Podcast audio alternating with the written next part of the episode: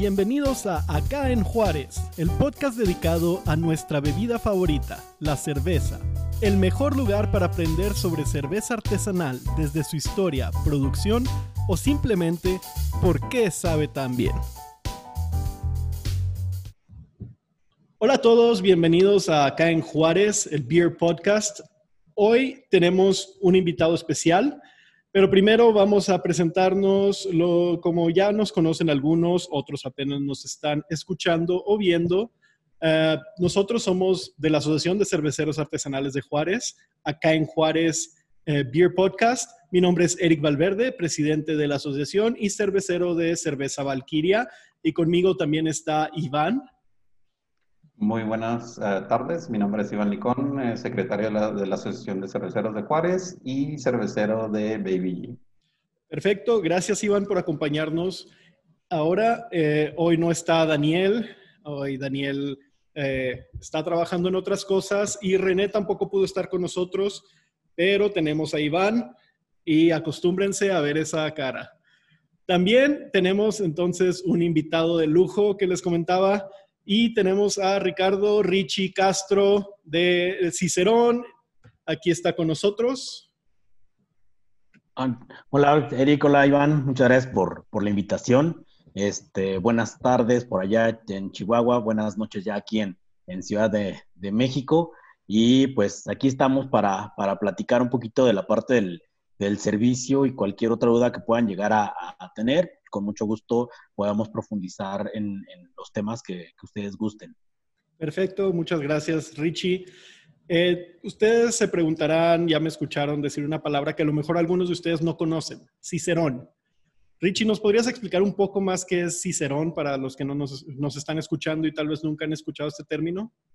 Sí, claro. Eh, Cicerón, bueno, es un, como tal, es un sommelier en cerveza pero este, es una certificación que existe desde hace 11 años aproximadamente. Eh, esta certificación se crea en Estados Unidos por justo por el tema del servicio. En Estados Unidos sabemos que ahorita tienen, unas, tienen cervezas de mucha calidad, nos llevan ya bastante tiempo recorrido en cuanto a eh, elaboración de cervezas, pero eh, algo que se estaba dejando mucho de lado era la parte del servicio.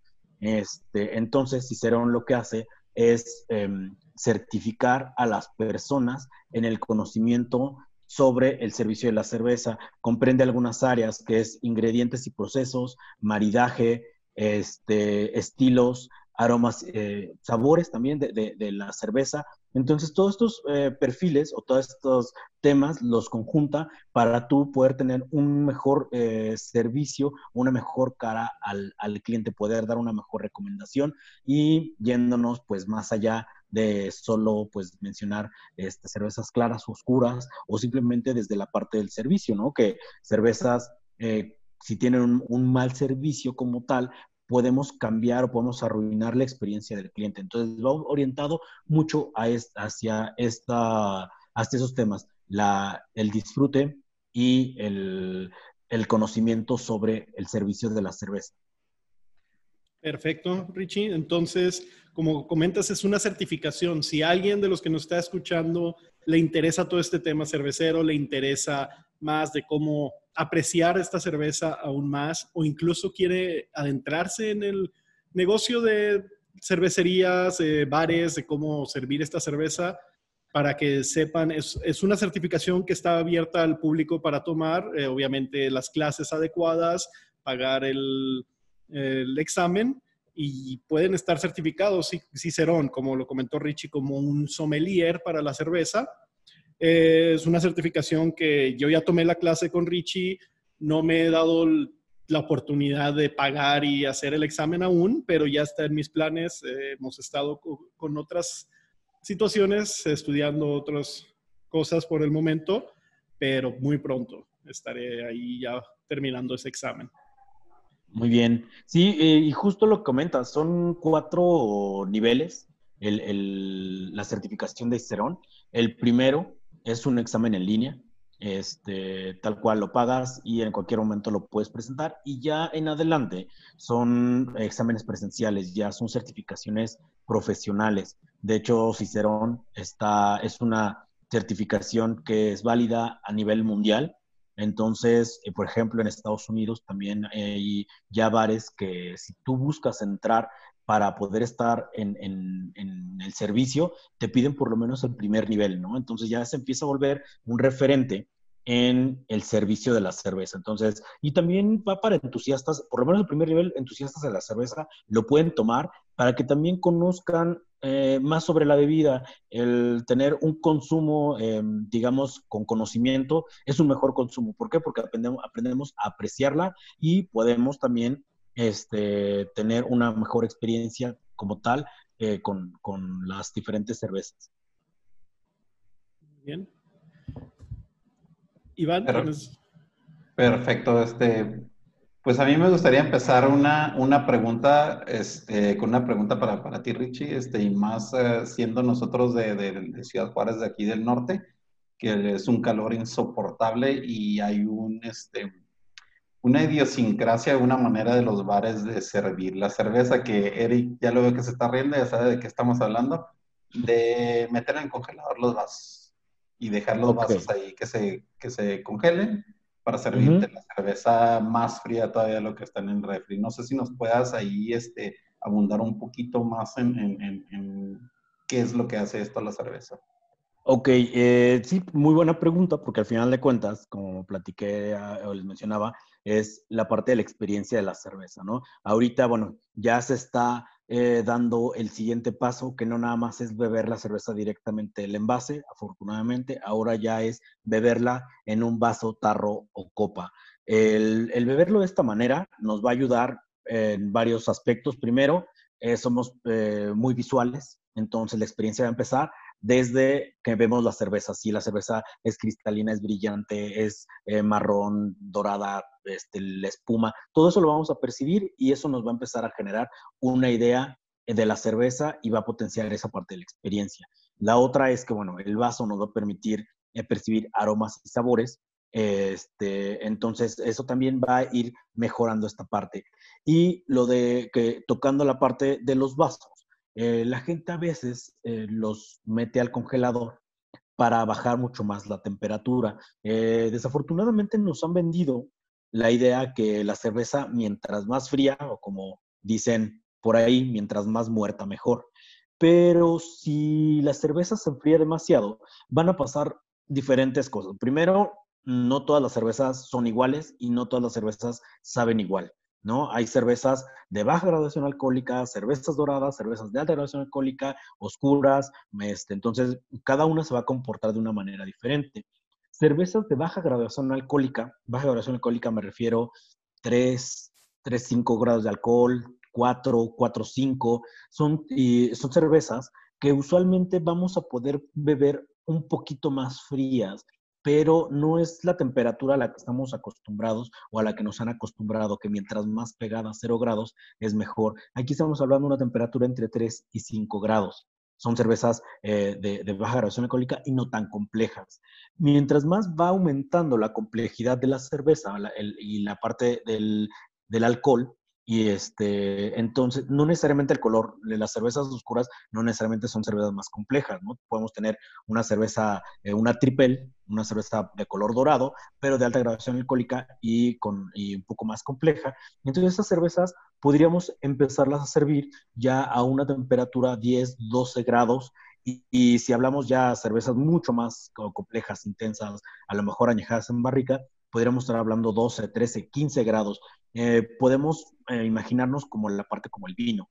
Un vino tinto no lo vamos a, servir a 3 grados, a 0 grados, porque no lo vamos a tener la experiencia adecuada. La, la, cerveza no va a abrir, perdón, el vino, lo mismo va a pasar en la cerveza. La cerveza necesita cierta temperatura para poderla disfrutar de una mejor manera, ¿vale? Entonces, si yo congelo los vasos, van a pasar varias cosas. Una, eh, difícilmente en casa tenemos eh, un refrigerador para vasos. Entonces, si yo lo meto al congelador o lo meto al refrigerador, voy a tener una, contaminación cruzada. Por ahí hay un debate si el aroma o el sabor a refri existe. Este, pues realmente no sé si exista, pero sí sabemos existe, cuando un sí vaso, existe. Sí existe, okay. existe el sabor a refri. Entonces, ese sabor y ese aroma a refri, que todos lo relacionamos, todos, cuando todos nos dicen, oye, es que le, las, eh, este vaso huele a refri, sabemos, los hielos, sabemos a qué nos referimos, ¿no? Entonces, es un aroma que no es muy agradable, entonces ese aroma no lo queremos en nuestra cerveza. Entonces, imagínate, si congelamos los vasos, eso va a pasar, ¿no? Podemos tener una contaminación cruzada. La otra es que si escarchamos el vaso, al momento de yo empezar a hacer el servicio de la cerveza, esta se va a empezar a congelar, voy a bajar más temperatura, va a empezar a espumar demasiado, y entonces, una vez que termine de espumar la cerveza, pues primero se va a complicar el, servicio y va a quedar una cerveza desgasificada. La cerveza, pues bueno, es una bebida eh, con gas, que pues el gas ayuda a muchas cosas en la cerveza. Primero, el que tenga una, una corona bien formada va a permitir que aromas y sabores se mantengan por más tiempo dentro del vaso. Y si no la tiene, pues bueno, al final se van a volatilizar, este, también puede ser susceptible al, al, oxígeno, se va a oxidar la cerveza y entonces va a ir cambiando esos aromas y sabores. ¿no? Entonces, por eso no se recomienda que la cerveza, perdón, que el vaso se congele este, por lo mismo, porque va a empezar a cambiar y no va a ser como muy, muy agradable los aromas, no va a ser tampoco agradable la sensación. Entonces también una cerveza, eh, si yo la sirvo casi a cero grados, como nos, han, nos lo han vendido, eh, también se llega a percibir mucho más amarga y también como el, gas, el CO2, se disuelve en la cerveza, eh, va, a estar, se va va a retenerlo mucho más. Entonces yo cuando la beba, este, puede que sienta como ese picor carbónico, ese picor del gas, o incluso ese gas vaya a caer a mi estómago, entonces va a, va a, suceder el clásico de la cerveza no me gusta porque me empanzona. Bueno, ese es otro de los motivos este, por el cual tampoco sería adecuado servir la cerveza eh, tan fría. Eh, lo ideal son temperaturas de servicio, son rangos de temperatura. Tampoco podría decir, todas las lager pálidas americanas se sirven a un grado, todas las pale ale se sirven a cinco. Son rangos de temperatura. Este, yo creo que lo ideal o lo mejor que pudiera sucedernos es que nos sirvan una cerveza un poquito más fría de lo que debería. Es mucho más fácil, este, perdón, es mucho más fácil. perdón, perdón es mucho más fácil este, que, la cerveza gane temperatura a, enfriarla. Se me hace que te hace falta un trago, Richie. Sí, sí, sí. Eh, Salud. Salud. gracias. Ahí está, ya. Este, sí, entonces es mucho más fácil que la cerveza. Eh, yo la caliente con las manos a enfriarla. ¿ok? Entonces, este, y pues eh, también es difícil tener refrigeradores que tengan eh, o manejar diferentes temperaturas. Usualmente cuando yo meto el refrigerador va a tener una temperatura constante. Este, entonces, pues, ¿qué hago? La sirvo, a lo mejor es una Imperial Stout, que la, temperatura de servicio sería, no sé, 10 grados de temperatura. Entonces, esa cerveza la puedo ir calentando con las manos para que llegue a la temperatura óptima y poder este, disfrutarla de la mejor manera, ¿no? Entonces, lo ideal vasos temperatura ambiente. Este, lo que sí puedo hacer, y eso ayuda bastante, es refrescar el vaso. Lo puedo refrescar con un poco de agua de, garrafón, refresco el vaso, tiro esa agua y eso va a ayudar a refrescarlo y al mismo tiempo esa, esa agua va va a servir como un lubricante va a romper la tensión de, que va a generar el, el, vaso y la temperatura, el choque de temperatura con la, con la cerveza. Entonces eso puede funcionar bastante bien. Además, ayuda a eliminar eh, algún residuo, algo de polvo que pudiera estar en el vaso y a permitir esa parte del servicio adecuado. ¿no? Entonces, eh, lo recomendable es que no se congelen los vasos, a menos que tengas un refrigerador específico para ese propósito y que no estén escarchados fríos está bien, congelados eh, o escarchados no sería lo aconsejable. Perfecto. Tomas muy buenos temas ahí, ¿verdad? Eh, como lo hemos mencionado ya varias veces, todo depende del estilo. El estilo de la cerveza que te estés tomando va a ser la temperatura de, adecuada para esa cerveza. Eh, también he escuchado por ahí el mito de que dicen los alemanes se toman la cerveza al tiempo. Pues no, no es necesario, no es cierto Y si te pones a considerar algunas cervezas, este, se sirven un poco más, con una temperatura un poco más alta y el, al tiempo en Alemania, en muchas partes del año, ya es una temperatura de 10 grados centígrados, a la cual una cerveza promedio no está mal a esa temperatura, ¿verdad?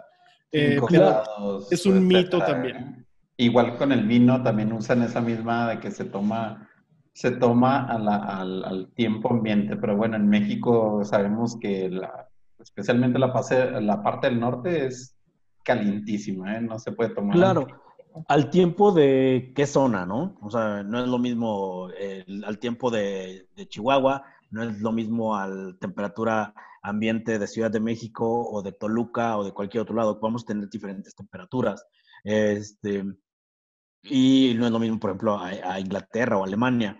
Entonces, por eso vamos a tratar de buscar esos rangos, cervezas ligeras, cervezas de, baja graduación alcohólica, este, un American Light Lager, una, este, una, digamos, una Lager pálida, eh, una Berliner Weisse, este, esas cervezas que no tienen tanta graduación alcohólica, eh, usualmente 3, 4, 5 grados, le, eh, van bien y de hecho ya es, es, una temperatura adecuada donde sí se percibe fría ya una cerveza, una, una IPA, una India Pale Ale, una eh, American Pale Ale, una American Porter, pudiera ser 5 o 7 grados. Ya si vamos subiendo complejidad y alcohol, bueno, pues este, la temperatura va a ir también aumentando, ¿no? Una Doppelbock, una eh, Imperial IPA, una Imperial Stout, Barley Wine. Un Barley Wine, este, pues tomarlo 13 grados, 10, 10 grados, sería la temperatura adecuada, ¿no? Este, entonces, todo eso nos va a ir ayudando también a tener una mejor experiencia de la cerveza. Em, usualmente, y la gente me suele escuchar decir mucho eh, la palabra experiencia, porque para mí eso es la cerveza, es tener una mejor, un mejor momento, poderla apreciar y eso va a mejorar ese, ese momento y esa experiencia y me va a permitir este, tener mejores momentos y a recordar este, esa cerveza o ese momento en especial, ¿no? Entonces, siempre en la parte del servicio va a ayudar a esa parte, ¿no? la experiencia, de lo contrario, puedo arruinarla y a lo mejor es una excelente cerveza, pero por un mal servicio, este, la cerveza pues ya no logró su, su cometido, ¿no? Este, no sé, a lo mejor un barley wine increíble, este, lo sirvo en un vaso escarchado con ese sabor a refri, este, muy bajas temperaturas, la, cerveza no, no, abrió nunca y yo la recomendé como la mejor cerveza y entonces pues ya ahí tenemos como, de, pues no, realmente no está tan buena y, también es importante hablar de, la parte económica, ¿no? Por supuesto, la gente puede decir, no valió la pena por todo lo que pagué de este tipo de cervezas, ¿no? Porque al fin de cuentas, pues es algo muy cierto. Tú pagas por, por tener una, una buena experiencia. Aquí yo como, como anécdota me tocó la experiencia de trabajar en un bar en, en, el servicio aquí en Ciudad Juárez, este, que servíamos ese tipo de cervezas. Y este, yo tuve mucho choque en que la gente, primero como tú mencionaste, que quisieran tomarla en, en vaso. Ahí fue el primer choque de querer este, separar y, y, la, la, cerveza en vaso. Este, después de ahí el, el segundo choque es, como tú dices, lo frío yo muchas veces eh, les decía, como todos los refries, como todos sabemos, normalmente son un refri para muchas cervezas, muchos estilos, aunque algunos estilos te lo piden de diferentes eh, temperaturas. Pero aquí yo muchas veces les decía, espera la cerveza que, que, empiece a agarrar un poquito de temperatura, este, cómela tus nachos o lo que, lo que sea que estás y regresa la cerveza para que, para que, este, para que la pruebes. Este, y gran parte, como dices tú, con cervezas de alto contenido de alcohol o, mucho, que, que, son muy eh, eh, abundantes en boca en el sentido de que, de que una explosión de sabores, es, la temperatura sí influye muchísimo, ¿eh? muchísimo. Y, este, y después de ya un tiempo ya, ya la gente decía así como que, y es la experiencia como tú estás diciendo, regresan, es un cliente, es un cliente este, feliz, y es un cliente que quiere regresar a seguir consumiendo cerveza artesanal en vez de, decir, no me gustó, mi experiencia fue malísima en, en cuanto a, a, la cerveza artesanal. Entonces, pues sí, sí, sí, este, concordamos en, en, ese sentido. Claro que sí, y como hemos mencionado también, este, es una experiencia, sí, es una experiencia sensorial. Esto quiere decir que involucra todos los sentidos. En este caso, bueno, ya hemos mencionado obviamente el olfato y el, el gusto, son los que uno piensa principalmente con la cerveza, pero en este caso incluso el tacto. La temperatura se siente por el tacto, ¿verdad? Eh, aunque no sea necesariamente en las manos, en la boca. Ahí está otro de los sentidos los cuales entran aquí a juego a la, a la cerveza, ¿verdad? Desde que abres la cerveza y la escuchas, escuchas el burbujeo, la ves, el, color de la cerveza es diferente, lo que sabe, lo que huele y ahora también incluso la temperatura entra ahí en juego. Sí, claro, todos los sentidos van a jugar una parte en, la cerveza. Incluso este, podríamos decir que, luego la gente puede pensar que es demasiado, pero porque no estamos tan, eh, digamos, em, compenetrados con esa parte de las sensaciones que, eh, con la cerveza. Este, muchos podrían decir que es una exageración, pero realmente el tú poder probar una cerveza de la forma adecuada, en la cristalería adecuada, que, que la cerveza se vea bien, sepa bien, este, se sienta eh, bien, que tenga las características adecuadas, puede cambiar muy, muy eh, radicalmente el que una, una persona quiera continuar experimentando cervezas artesanales. Y eso este, tiene que ver con toda la parte del, sentido, ¿no? Incluso, este, lo, lo que les mencionaba, el tamaño y la forma del vaso, ¿no? Este, muchas veces el vaso también va a ayudar a mejorar esta parte de la cerveza, ¿no? Este, ahorita en la mayoría de los bares de cerveza artesanal, pues encontramos el vaso que es la, pinta americana, a que le llaman el, por ahí el vaso de, licuado. Este, bueno, e, es, bueno porque al final de cuentas es un vaso eh, que es de, utilería, es un vaso que resistente, es barato. Sin embargo, el servir la cerveza en el vaso adecuado también va a cambiar la experiencia y no nada más la parte visual. Los vasos no nada más están, hechos para que se vean bonitos, tienen eh, algunas eh, cuestiones que van a mejorar la parte del aroma, eh, puede tener, concentrar aromas o puede este, abrirlos mucho más fácil, ¿no? Entonces, eh, yo sé que es complicado tener un vaso específico para cada estilo, pero algo que sí sería muy importante empezar a, cambiar en la parte de la experiencia es que no, no tener un mismo vaso para todas las cervezas. Volvemos al tema del servicio de cervezas alcohólicas. Si yo sirvo una cerveza, un barley wine o un imperial stout en una pinta shaker o una, una este, pinta americana, eh, eso promueve que la gente la beba mucho más rápido. Entonces aquí vamos a hablar también de responsabilidad del consumo del alcohol y aquí va, de, las dos, de los dos lados, tanto del, del bar como el que la consume. Entonces, si yo lo sirvo en un vaso grande o lo sirvo en un tarro de medio litro, es algo irresponsable estar sirviendo la cerveza en ese tipo de vasos. ¿Por qué? Porque estoy promoviendo que la gente eh, beba más rápido y se alcoholice. Entonces aquí lo ideal es eh, recomendar vasos más pequeños donde la cerveza va, vas a irla tomando poco a poco, vas a permitir que evolucione y va a ser una experiencia completamente diferente. Entonces también los vasos, la forma, el tamaño juegan una parte bien importante en la parte del servicio, ¿no? Entonces igual un poquito más adelante empezar a buscar tener, no sé, dos, tres vasos diferentes para tener eh, algunos estilos que podamos ofrecer de esta manera para tener esa, este, ese mejor consumo de, la cerveza. Perfecto, sí. Como dices también, eh, vamos a estar hablando también de vasos. El vaso, sobre todo el estilo, los estilos que tienen más alcohol, un poquito más fuertes, se tienden a servir en vasos o copas más pequeñas. Por lo mismo, ¿verdad? Sería irresponsable darle un vaso completo de 300, de 300 400 mililitros, un litro, medio litro de una cerveza de 15 grados de alcohol a alguien, ¿verdad? Eso ya sería también un poco irresponsable por parte del, del bar o la cervecería que lo está sirviendo. ¿Por qué? Porque esa persona va a terminar con dos vasos, va a terminar muy mal. Claro.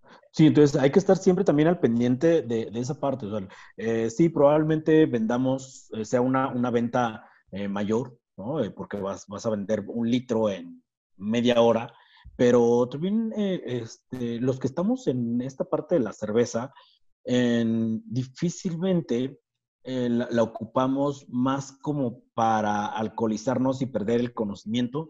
Creo que cuando tú vas a consumir este tipo de cervezas, vas a, a buscarlas como más para un momento, ¿no? Eh, quieres tomarlas para platicar un, rato, conocer algunos estilos. Este, eso no impide que sí, que a lo mejor eh, estás pasando un buen momento y se te pasaron este, las cervezas y que puedas llegar a, tener ahí ese, ese problema con que, se te suba.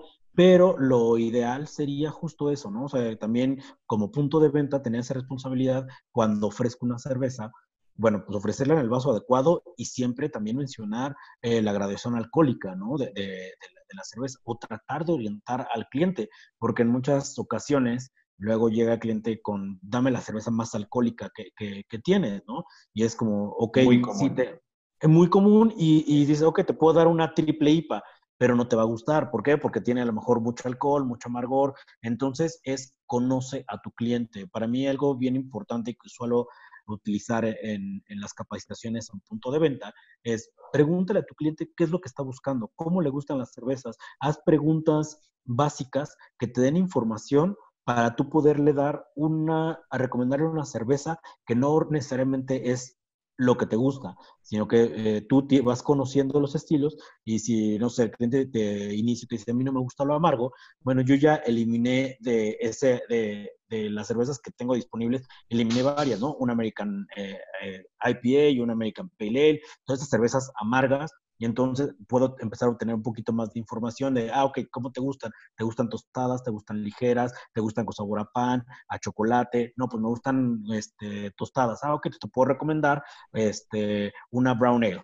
¿no? O una amber ale. Y entonces ya puedes tener esa, esa información y entonces el cliente va a tener esa experiencia mucho más adecuada. Entonces aquí como que se va, se va juntando todo el, rompecabezas, que no, no, nada más es servir la cerveza en un vaso, sino el vaso adecuado, temperatura adecuada, una recomendación adecuada, va a mejorar ese, esta parte de la experiencia al, al cliente.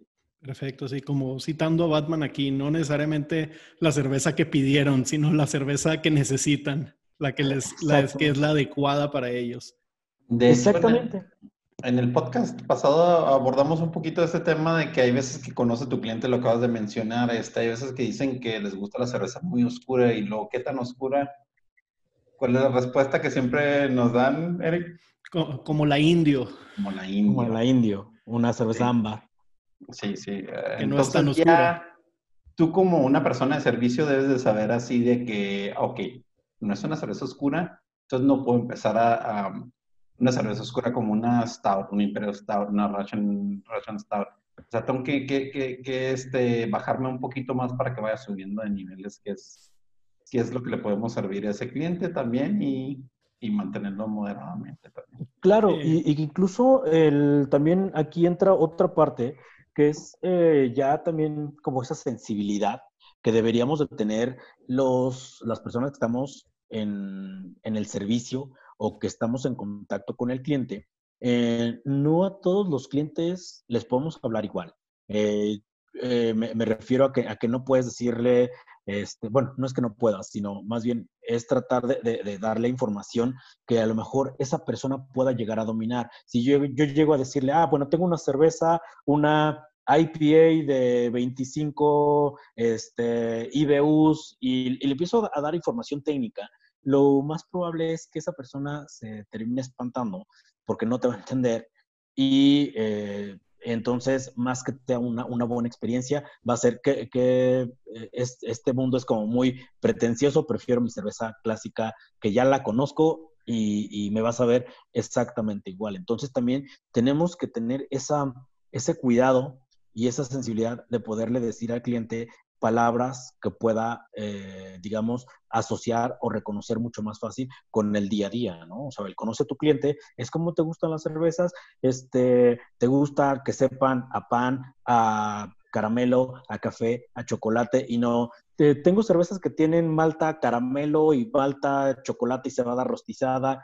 este, con lúpulo cascade. Entonces, esa información puede eh, parecer como algo compleja, algo complicada, que pues muchas veces, para no parecer que no conoces, pues terminas nada más diciendo que sí a lo primero que te, que te ofrecen y seguramente no fue lo que tú querías pedir, ¿no? Entonces, son también como pequeños puntos que hay que tomar en cuenta para poder tener una mejor experiencia, este, o más bien otorgarle una experiencia al, al cliente, siendo con personas de la parte del servicio. Perfecto, sí.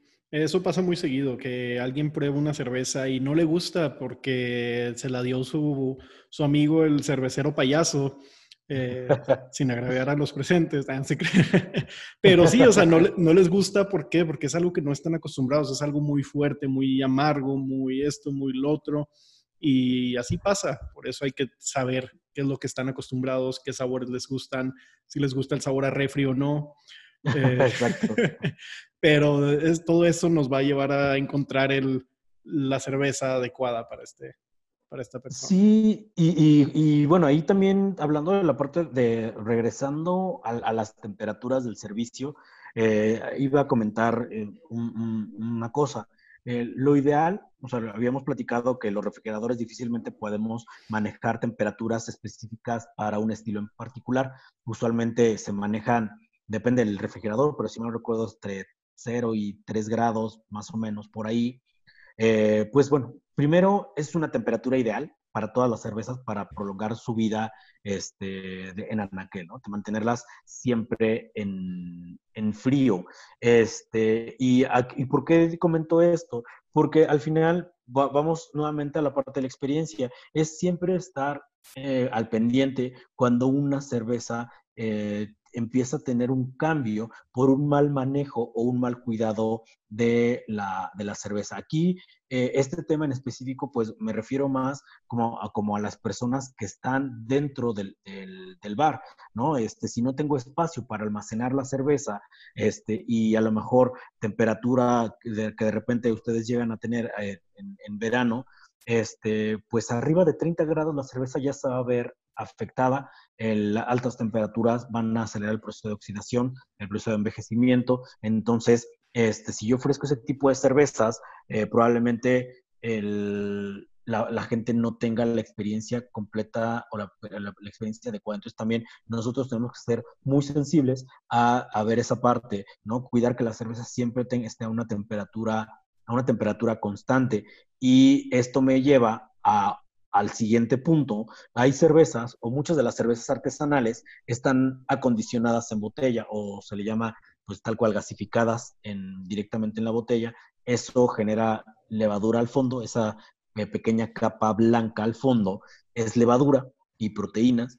Entonces, eh, si esa cerveza está almacenada a altas temperaturas, eh, la levadura es un ser vivo. Entonces, la levadura va a generar sabores no deseados. Eh, que te puede dar sabores a carne cruda, a caucho, este, que no son muy agradables. Entonces, yo al momento de servir la cerveza me ha tocado en muchas ocasiones que en, los bares, cuando ven que es cerveza artesanal, lo que hacen es que destapan la cerveza, sirven y eh, giran la, la botella y agregan la levadura al vaso.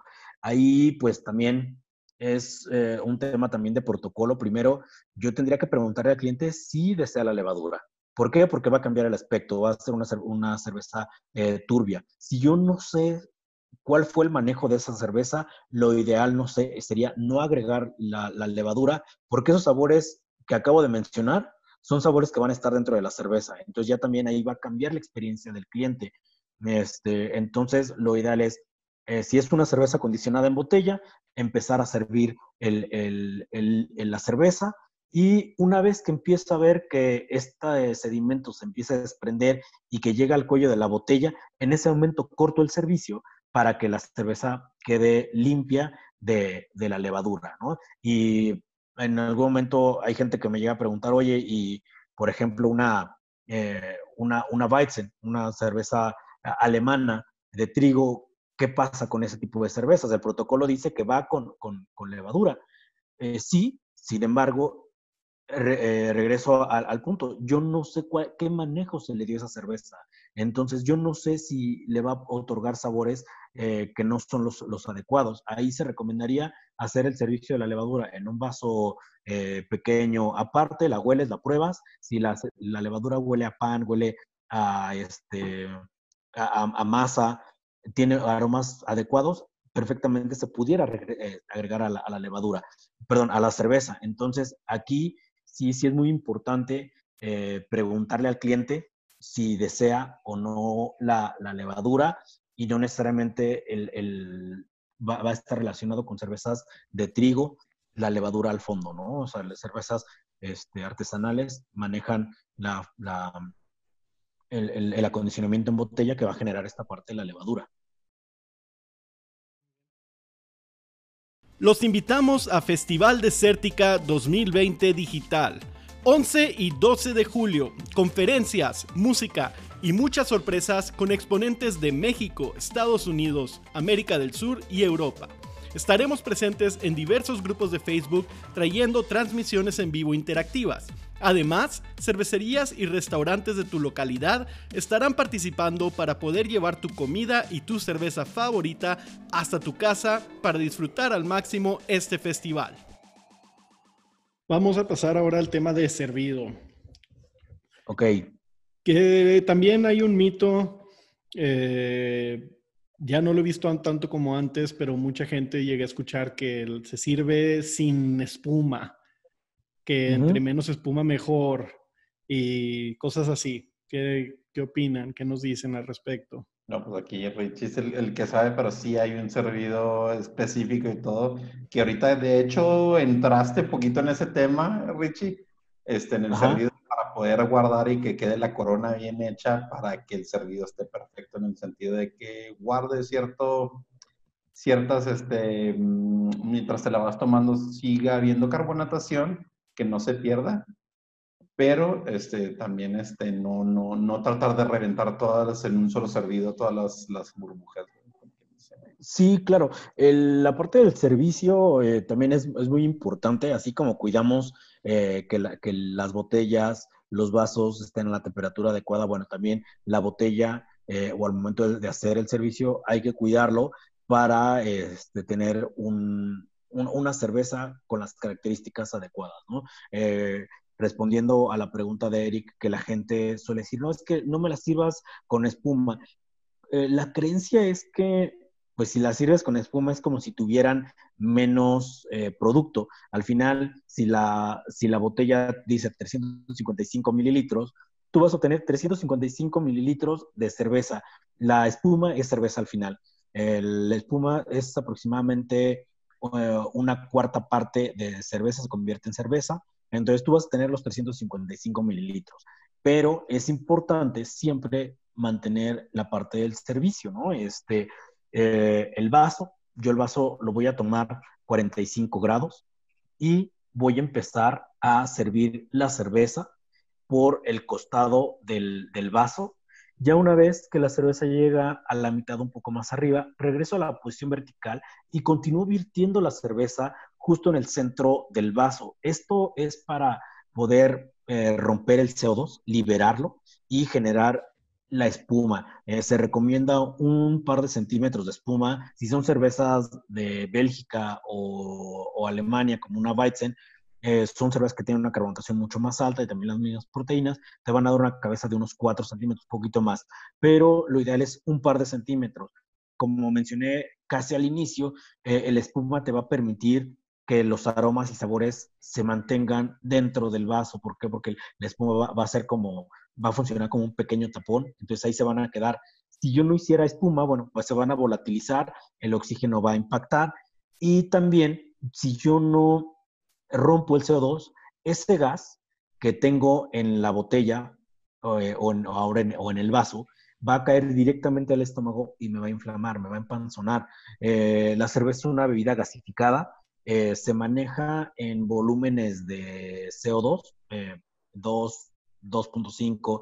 ¿Qué quiere decir eso? Que una cerveza cuando está gasificada a 2 o a 2.5 este, volúmenes, quiere decir que en ese envase, de, en ese envase tenemos, eh, tanto con, líquido, el líquido y la presión, generan como si fueran dos veces el líquido que tuviéramos dentro de la botella. Este, no sé si me expliqué, que es el, volumen de, dos volúmenes, es dos veces el, el, los mililitros que tenemos en la botella, ¿no? Si es de 355, estamos hablando que con, el gas serían cerca de 700 mililitros, ¿no? Entonces, como si estuvieras tomando de golpe 700 eh, mililitros de agua, entonces, ¿qué va a generar? Te va, te va a inflamar, te va a empanzonar. Entonces, por eso es importante hacer esa parte de la liberación del, gas para tú tener también una mejor eh, experiencia con la cerveza y evitar ese clásico empanzonamiento. Perfecto, vamos a ver si me sale. Ok. Dimos la cerveza. En este caso, este es el vaso adecuado porque es de desértica. Vamos, ¿qué puede ser? A ver, pero ahí comentas un poco a los, que, a los que van a estar escuchando y no van a estar viendo. Eh, lo voy a poner en cámara, pero para los que no están eh, viendo la cámara, eh, la cerveza a un ángulo que es unos 45 grados, inclinado. Empezamos a servir de un costado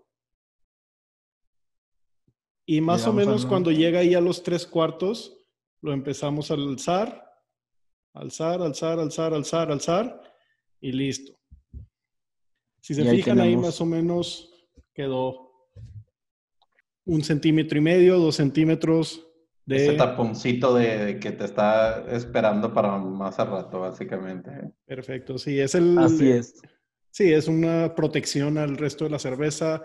Ah, que sigue carbonatando, se mantiene ahí la espuma, esperemos. Y, se mantienen los sabores, ¿no? El, que una cerveza de repente no, no mantenga la espuma, porque también eso luego lo, pregunta la gente.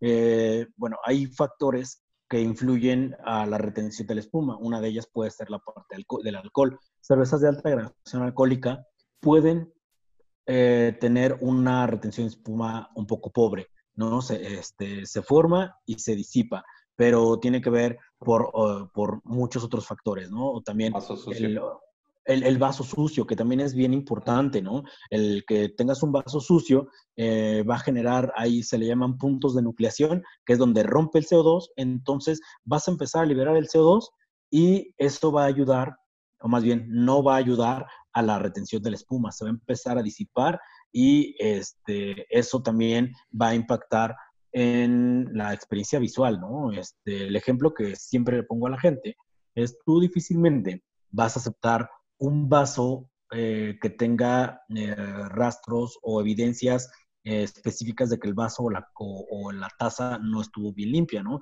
Este, ya no digamos que rastros, por ejemplo, de labial, ¿no? El, labial es algo que vas a, regresar a la primera, ¿no? Entonces, si un vaso no está eh, completamente limpio, eso va, a impactar en la experiencia. ¿Por qué? Porque no se va a formar la espuma de la, de la cerveza, la, puede llegar a arruinar. Y entonces ahí el cliente está en todo su derecho de poder regresar ese vaso de cerveza. Y aquí es donde ya también a, los puntos de venta o a los cerveceros ya no, le, no les va a parecer, porque al final de cuentas ya va a empezar a impactar en la parte económica, ¿no? Este, que, te regresen un vaso de cerveza, pues eso ya es, es, dinero que tú ya no estás, no estás recibiendo. Este, entonces, pues, digamos, el servicio de la cerveza impacta en diferentes lados, ¿no? Obviamente al cliente y obviamente al punto de venta. El que tú tengas un, eh, un punto de venta donde respetes las temperaturas, la forma del servicio, eh, la parte de la recomendación, que sirvas en vasos limpios, es muy probable, pues es, eh, hay una probabilidad mucho más alta que la gente regrese a ese punto de venta. ¿Por qué? Porque se tiene el cuidado con el, con, la cerveza, ¿no? Se le está dando el, cuidado y, tal cual estás recibiendo eh, pues el producto por el cual estás pagando. Y hay un comentario nada más para agregar como extra aquí en el norte. Sigo por, la situación geográfica aquí en, el norte. Este, en el norte el agua que extraemos normalmente es la que sale de, con la que se lavan este, los trastes, etcétera, etcétera, es este, agua de, de pozo profundo que es lo que, que, afecta este, aguas ah, de, de, pozo profundo en comparación de, de, a lo mejor en México, que el agua está un poquito más arriba de la que está aquí en, en Ciudad Juárez. eh, las sales que trae el agua. ¿eh? Genera mucho sarro y es, es limpiar los vasos este, para un servicio de cerveza artesanal, créeme, es bastante, bastante complicado ¿eh? para, para, poder quitar todas las manchas que vayan quedando de, de, calcio que se van depositando básicamente. Sí, ahorita de hecho este vaso lo limpié con agua filtrada y se nota mucho la diferencia. Generalmente se ven siempre las manchas en el vaso. Este vaso no le veo ninguna. Y esas manchas se hacen también por el mismo tipo de agua que hay en esta zona. Es muy, agua muy dura, con muchos, ah, muchos minerales y se nota en los vasos muchas veces, por más que lo quieras limpiar, ahí están, ahí están. Y, pues sí, ¿verdad? Es, afectan un poco en todo este este aspecto. En este caso, si tienen la oportunidad de enjuagarlo, ni siquiera es lavarlo completo. Al final, enjuagarlo con agua filtrada va a hacer mucha diferencia o con agua purificada. Así es, esa eh, es una de las prácticas que eh, sería importante ir eh, adoptando. El que una vez que ya lavé mi vaso, antes de hacer el servicio, lo puedo refrescar con un poquito de agua y, este, y voy a eliminar algunos, eh, como les mencionaba, algún eh, residuo, algo de polvo, este, probablemente algo de jabón que pudiera haber quedado por ahí. Eso va a ayudar, lo, lo va a eliminar y entonces va, va a ayudar también al aspecto de, de, la cerveza, ¿no? Entonces, pues son, son varios temas o varios eh, puntos que hay que considerar para tener esa experiencia adecuada cuando consumimos consumimos la cerveza, ¿no? Perfecto. ¿Qué más nos comentas del servicio? ¿Qué más tenemos aquí que es crucial en el servicio? Ok, la parte eh, importante también que hay que tomar en cuenta, y aquí va mucho orientado eh, para el punto de venta, por supuesto también para el consumidor, ¿no? Pero creo que sí va más orientado al, punto de venta. Es siempre tener el cuidado con el, cuando recibimos el pedido o, compramos cerveza, eh, el que tengamos cerveza con poca fecha de consumo preferente Aquí no digo fecha de caducidad porque no es lo mismo y también es algo que estoy tratando eh, o estamos tratando muchas las personas que estamos en contacto con la cerveza de ir cambiando porque usualmente eh, fecha de consumo o fecha de caducidad es como los lácteos, como los embutidos que pueden hacerte daño una vez que llega a, esa fecha. En la cerveza no, en la cerveza eh, se le llama fecha de frescura y mientras más alejada sea la fecha, eh, mucho mejor. O, diciéndolo de otra forma, mientras más fresca la cerveza, por lo regular va a ser mejor. Y eh, me refiero mucho más en cervezas de baja graduación alcohólica o muy lupuladas. Entonces, eh, la fecha de consumo siempre hay que estarla revisando. porque Porque cuando tenemos cerveza ya vieja o cerveza que está llegando a su fecha ideal, va a empezar a cambiar el sabor. al final, algo de lo que no podemos eh, huir va a ser del el tiempo, la oxidación. La cerveza se va a oxidar, la cerveza va a empezar a cambiar la parte aromática, la parte de sabor, va a empezar a dar otros sabores que eh, no necesariamente son, son buenos.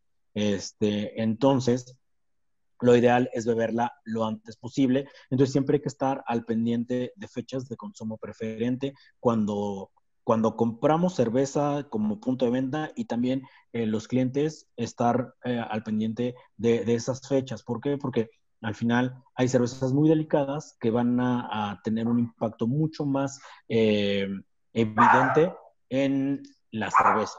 Perdón que, por aquí andan ladrando los perritos, pero... No, no hay problema. Perfecto. Sí, como comentas, en la cerveza no es necesariamente que caduque, que se eche a perder como tal. No, no es lo que pasa con la cerveza, pero sí es consumo preferente a una fecha eh, preferente, sobre todo esas que traen un alto contenido de lúpulo, eh, bajo contenido de alcohol. Hay algunas personas que les gusta añejar su cerveza, pero estas vienen siendo cervezas de alto contenido alcohólico o cervezas que vienen con levadura salvaje o añejadas en barrica. Fuera de ahí, fuera de esas, yo creo las demás se tienen que, tomar entre más frescas mejor. Entre más frescas, mejor. Y también ahí eh, tocaste un tema muy importante, eh, el, acondicionar o añejar las cervezas. Sí, eh, hay cervezas que, así como el vino, pueden llegar a mejorar, se van a ver beneficiadas por la oxidación, pero también es importante mantener una temperatura adecuada. se recomienda que no sea más de 15 grados el añejar estas cervezas, porque el, digamos, si yo las expongo a temperaturas más altas, voy a acelerar ciertos procesos y entonces no, va, no voy a no va a ir, no va a ir eh, envejeciendo de la forma adecuada, paulatina, donde el oxígeno se ingresa, la, levadura también hace ahí alguna esta parte del trabajo. Entonces, lo ideal es una temperatura este, no mayor a 15 grados. Y aquí vamos a tocar otro, otro punto bien importante, pero ahora es la temperatura del cuidado de la cerveza, ¿no? De, ya como tal, de, transportarla. Este, y yo ahorita lo que estoy comentando va, va a aplicar tanto para punto de venta como consumidor.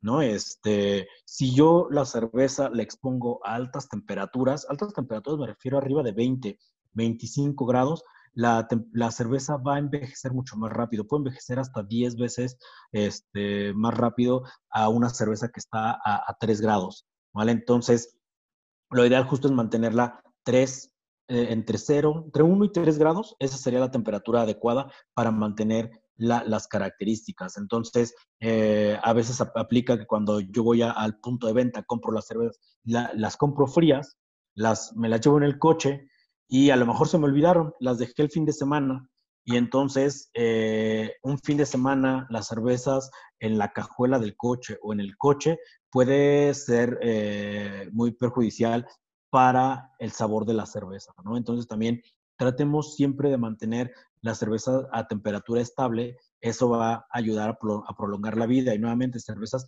este, de baja graduación alcohólica, cervezas ligeras o muy lupuladas, son las cervezas que primero tenemos que, consumir, que hay que beberlas lo, lo, más pronto posible. Prácticamente salen de la cervecería y hay que, hay que beberlas este, lo más rápido para siempre tener las características que el cervecero eh, pensó para esa, para esa cerveza y que, y que pues está buscando que, que, la gente la disfrute de esa manera, ¿no?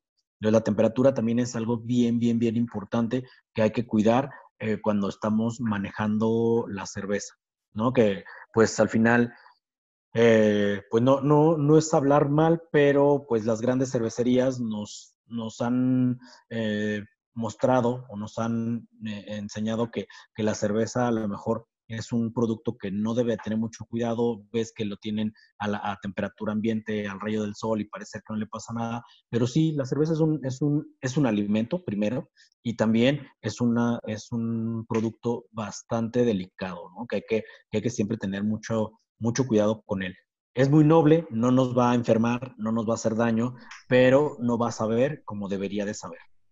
Perfecto. Unos temas ahí que no hemos mencionado es la botella.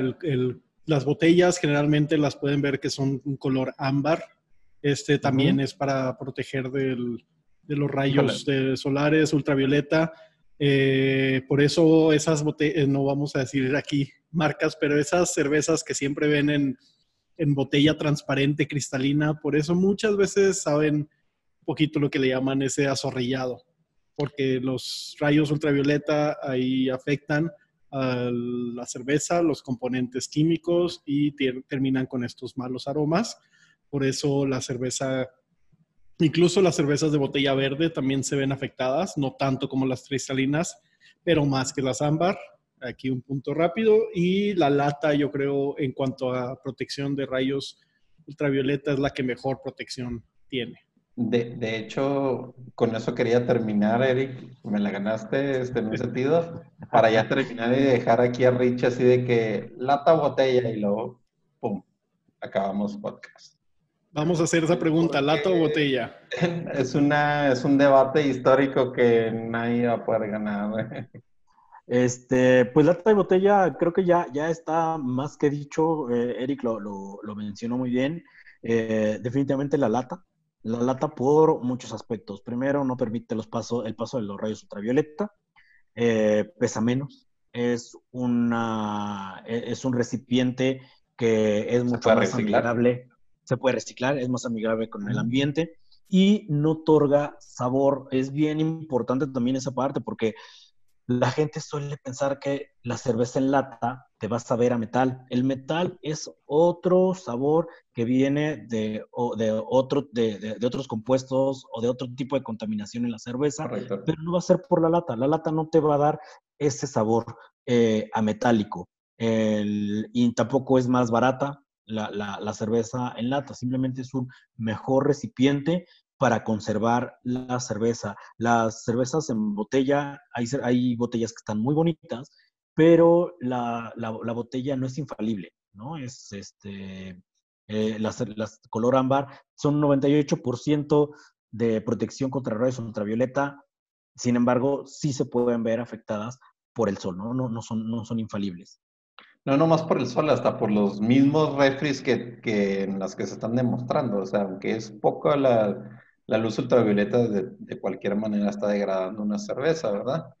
Este... Pues, ay, perdón, eh, rapidísimo para complementar ahí eh, ese comentario que, estás haciendo, pues hay estudios que mencionan y que han demostrado que incluso los rayos o, o, las luces intensas, como las luces LED, que están justo en los refrigeradores para el servicio de la cerveza, también tienen un impacto negativo en la misma, no necesariamente tienen que ser los rayos ultravioleta específico, también luces intensas.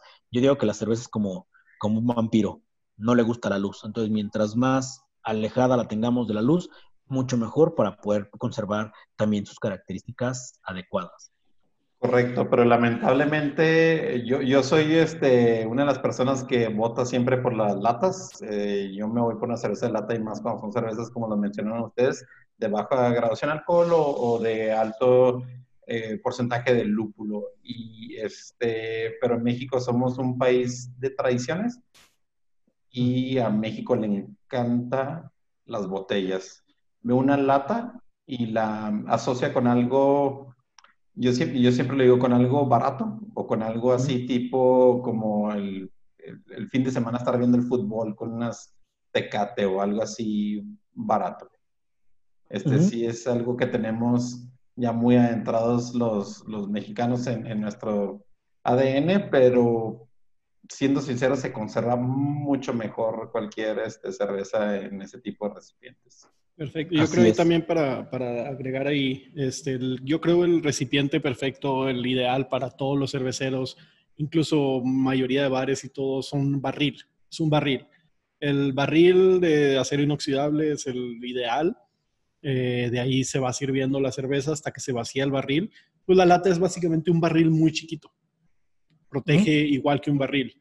Ya si ustedes llegan a tener esos sabores de metal, esos sabores no placenteros, no fue la lata, fue el mal manejo y ahí no voy a echar tanto de cabeza a algunos cerveceros, pero sí pasa, o sea, es un proceso, siempre la calidad tiene que estar, eh, siempre es revisar tu proceso, tu calidad y a veces falla, puede fallar la calidad como en todo proceso, como en todo eh, fabricación de cualquier cosa. Y ahí es cuando puede llegar a salir esos malos sabores que no son del metal de la, lata, sino que son de oxidación u otros tipos de, de errores ahí. Así es. Sí, sí, que pueden venir desde la cervecería o que, que ya en algún momento eh, si en otra ocasión tenemos tiempo y, y, este, me invitan, podríamos platicar justo también del servicio de la cerveza en, en, barril, que ahí es otro aspecto que va muy relacionado con la parte de la experiencia y que ahí también pudiéramos tener algún problema con sabores no deseados y dentro de ellos pudiera entrar también el sabor a metal. Y nuevamente no es, no es la cerveza, aquí tiene que ver más con algunos componentes del mismo digamos, del hardware, del, del, equipo para, para, dispensar cerveza. Entonces viene, viene de, de, otros, de otros lados también. Perfecto, claro que sí, la invitación está abierta, Richie. Eh, dos temas ahí que tocas muy buenos, el servicio en barril y sabores no deseados en la cerveza, porque puede pasarle, puede que alguien que nos esté escuchando, viendo, le ha pasado que la cerveza sabe raro, una cerveza que le dieron la oportunidad a la cerveza artesanal y la verdad escogieron, o no necesariamente que la cervecería sea mala, pero que tuvieron un, un error en el, en el, proceso de esa cervecería y esa cerveza en particular no dio el ancho y ya se desanima la gente y no vuelve a probar la cerveza artesanal por estos sabores no deseados. Eh, me gustan mucho esos dos temas y claro que sí, aquí las puertas están abiertas y vamos a, ya, ya ustedes ya nos pueden decir si, si ven que nos tardamos en sacar ese otro episodio de estos temas, nos dicen porque sí lo tenemos que, que tocar esos temas. Ok, pues muchas gracias por la, por la invitación. Perfecto. Eh... No, eh, gracias a ti, Richie, por, por, por, haber aceptado la invitación. Este, eh, creo que en, en, en, un futuro próximo este, esperemos contar contigo en, en, otra transmisión. Claro que sí, yo encantado. Perfecto. ¿Nos puedes comentar un poquito de tus redes sociales, dónde te encontramos, qué es lo que haces, los servicios que prestas? Claro, eh, bueno, actualmente yo eh, formo parte del, del equipo de, de, Cicerón, doy, soy el, el, el, instructor oficial en México, eh, doy un par de cursos oficiales, ¿no? que es el, el, justo el de sabores no deseados de la cerveza y el campamento eh, Beer Savvy para preparar a las personas para el primer nivel. Este, usualmente cuando voy a dar los cursos, lo publico en redes sociales. En mis redes sociales eh, me pueden eh, encontrar ahí. Usualmente trato de eh, reseñar cervezas, poner cosas sobre, sobre cerveza. es el Instagram que es Richie-Castro-S o en Facebook como Richie Castro. Ahí me encuentran. síganme, mándenme solicitud. Y cualquier duda que tengan, con mucho gusto este, la podemos platicar.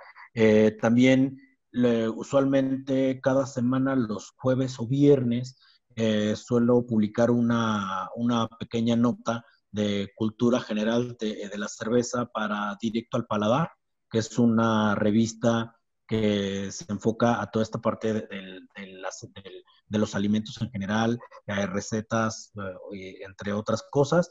Y también cada 15 días eh, trabajo igual un, alguna columna pequeña para la revista ele eh, electrónica y también por ahí sale física para IBUS MX. Este, usualmente trato de que sean temas eh, para, para, toda la gente, ¿no? que toda la gente la pueda entender y pueda empezar a entrar a la cerveza. Mi interés es que eh, generar esa cultura y, e ir acercando cada vez más personas.